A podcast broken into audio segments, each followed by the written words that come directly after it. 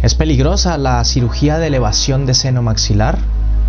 ¿Tienes miedo porque tu dentista te dijo que no tienes suficiente hueso en la parte de atrás y que te tiene que hacer una elevación de seno maxilar? ¿Qué complicaciones puede existir en este tipo de cirugía de elevación de seno maxilar? En este vídeo te explico qué complicaciones pueden existir durante la cirugía de elevación de seno maxilar y qué tan peligrosa puede ser. Bueno, empecemos por saber qué es el seno maxilar. El seno maxilar es una estructura anatómica, es una cavidad aérea, es una bolsa de aire que tenemos todos nosotros en la parte de atrás, arriba, en la parte posterior superior del maxilar superior. Es decir, donde están nuestras muelitas allá atrás, pues arriba de esas raíces de esas muelitas se encuentra el seno maxilar. Seno maxilar de la derecha, seno maxilar de la izquierda. Ese seno maxilar está rodeado, está forrado por dentro por una membranita muy especial, muy delicadita. Esa membranita se llama membrana de Schneider. Ya entendiendo qué es el seno maxilar, cuando tenemos muy poquito hueso en la parte posterior, allá arriba, y queremos colocar implantes, tenemos que hacer una elevación de seno maxilar. Una elevación de seno maxilar, como lo he explicado en este vídeo, que puedes echarle un vistazo para saber qué es una elevación de seno maxilar, ¿vale? Pues consiste en entrar dentro de ese seno maxilar, levantar con mucho cuidado esa membranita de Schneider de la que te he explicado anteriormente y una vez elevada esa membrana, desprendida esa membrana, colocar hueso dentro de ese seno para tener hueso suficiente y poder colocar implantes más adelante donde antes no había hueso. Esta cirugía, si cuentas con un buen cirujano experimentado, si ese cirujano tiene todas las ayudas diagnósticas como una tomografía, donde ha podido observar exactamente qué forma tiene ese seno, cómo es ese seno por dentro y las estructuras anatómicas vecinas a ese seno maxilar, pues es una cirugía que no suele presentar complicaciones.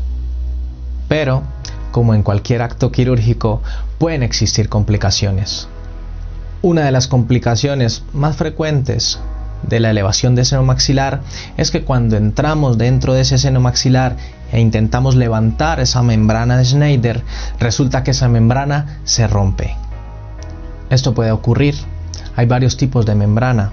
Por ejemplo, en pacientes muy fumadores generalmente nos encontramos con unas membranas muy finas, muy delicadas, muy fáciles de que se rompan. Si la rotura de esa membrana es pequeña, 2 milímetros, 3 milímetros, se puede suturar esa membrana y una vez suturada se puede continuar con la elevación de seno. Si la rotura es un poquito mayor, 3, 4, 5 milímetros, se puede suturar esa membrana. Si se consigue suturar esa membrana, además habría que colocar una membrana artificial encima de esa membrana para asegurar de que una vez insertado ese hueso no se vaya a romper esa sutura que hemos hecho en esa membrana, ¿vale? Podríamos continuar con la elevación de seno. Y en el peor de los casos, donde esa rotura de esa membrana es exagerada, es muy grande, en este caso lo que hay que hacer es abortar la cirugía no podemos colocar hueso dentro del seno maxilar porque se contaminaría ese seno ya que esa membrana se ha roto. Entonces simplemente se aborta la cirugía, no se coloca eh, hueso en, dentro de ese seno, cerramos la encía y ahí nos toca esperar. Si ha sucedido esto con tu seno maxilar y se ha roto la membrana del todo y el odontólogo, el dentista, el cirujano ha tenido que abortar la cirugía, pues ya sabes que hay que esperar. Se espera normalmente seis meses y en seis meses espontáneamente tu organismo ha vuelto a crear una nueva membrana de Schneider. Pasados estos seis meses se volverá a proceder a elevar ese seno maxilar encontrándose una nueva membrana. Otra complicación que puede surgir a la hora de elevar el seno maxilar es que nos encontremos una arteria que pasa por ahí muy cerca, la arteria maxilar. En el 53% de los casos, esa arteria vamos a poder verla en la tomografía que te hemos mandado previamente a la cirugía de elevación de seno maxilar. En el otro por ciento de los casos, esa tomografía puede que no nos muestre exactamente dónde está esa arteria maxilar y solo en un 20% de los casos esa arteria maxilar tiene el potencial de poder producir una complicación. Si estamos entrando dentro del seno maxilar y tenemos la mala suerte de encontrarnos con esa arteria, no verla y romperla, pues se va a producir una hemorragia. Si tu dentista, si tu cirujano es experimentado, sabrá controlar esa hemorragia, hará una hemostasia y continuará con la elevación de seno maxilar. Otra complicación que podría surgir a, la hora de elevar el seno maxilar, esto ya podría ocurrir después de la cirugía, es que ese injerto de hueso que se ha introducido en ese seno maxilar se infecte. Para evitar siempre esos riesgos de infección, previamente a la cirugía, tú como paciente debes estar cubierto con un antibiótico. Es decir, tú debes empezar eh, a tomar un antibiótico previamente a la cirugía, ¿vale? Para evitar ese riesgo de infección.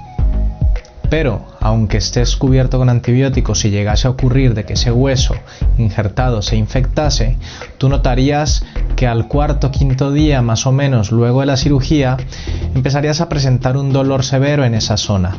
En este caso, lo más seguro es que ese injerto se haya infectado. Para solucionar esto, lo que hay que hacer es entrar nuevamente dentro de ese seno maxilar y retirar todo ese injerto.